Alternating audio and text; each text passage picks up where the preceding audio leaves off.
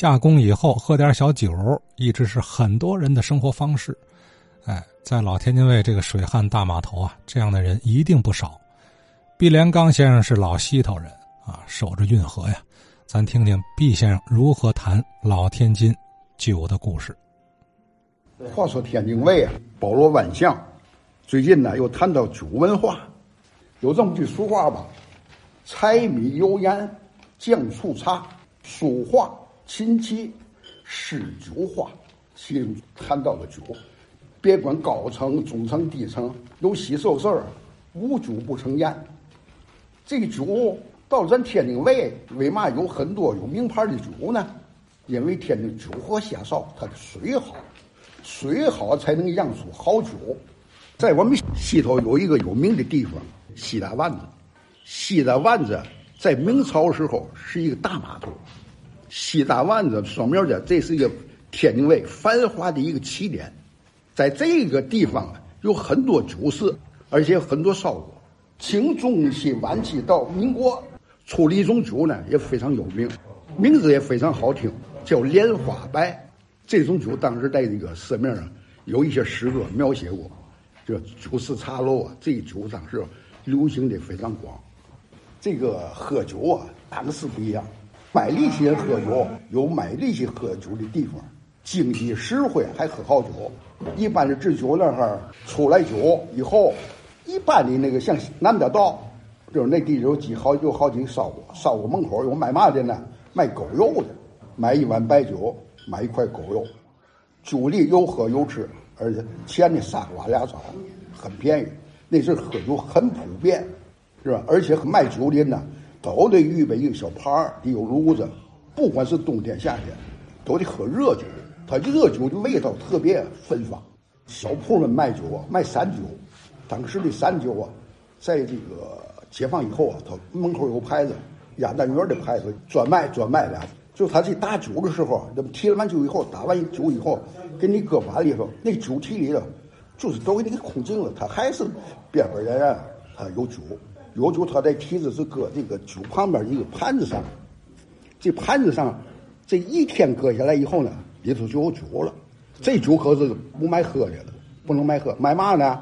谁家小孩啊，胳膊啊，存一下子啊，和腿疼啊，哎，这老人上那去，我们这借借个酒吧。回来拿那酒拍给小孩拍哪盒喝哪盒嘛嘛，那酒是相当便宜了。你把那喝那酒卖三分一两，这个也就卖一分一两，得有那么一个风俗习惯。白酒啊，这个离不开水呀，哪哈地下水好，哪哈就有酒。当年西头很多的一个制酒的这个这个作坊，大小作坊，就因为它靠着运河呀，运河那边的水好，制酒业挺发，特别发达。因为大直沽当年民国年间的酒非常有名，解放以后为嘛把酒厂迁到金谷这边呢？因为那边水已经被工业化污染了，不行了，才迁到这边来。解放初期有些好酒，直沽高粱这些酒都很有名。到了七十年代以后，就出现了芦台春。芦台春这个酒，这个名字就非常好听，“芦台之上，春意盎然”，哎，这名字非常华丽。在七八十年代，它恐怕是两块油漆的样子。喝这个酒啊，就有点品味了。当时我们社会上喝嘛酒呢？广大的工人同志们喝蹦白苍白，有这么句话吗？蹦白苍白，广大工人的茅台，是吧？那个酒便宜，可那个酒是山芋干做的，上头就是便宜，一毛一大两嘛。芦台春的出现了。给就当时候在街面上很受欢迎，而且有一度还很不好买，得凡人买这芦台春，要这个芦台春上酒面上，那人就说今天这酒面硬核，芦台春上来，是吧？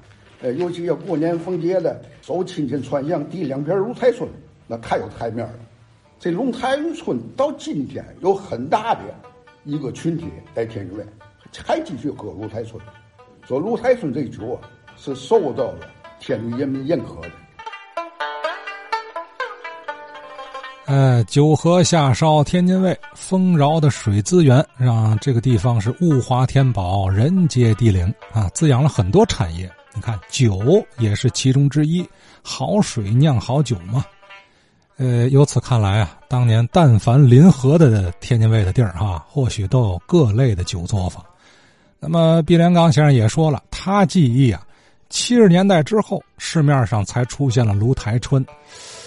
哎呀，那么咱推测啊，会不会更早芦台也有很多酿酒的作坊？因为他也守着运河、济运河，是吧？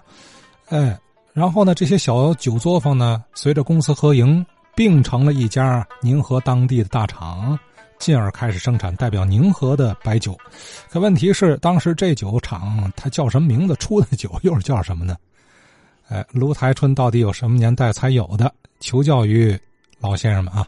我的电话幺六六零二六七五三三一，咱就说天津卫自己的字号对吧？咱不说谁说呀？咱希望天津自己的品牌都能够笑傲江湖啊！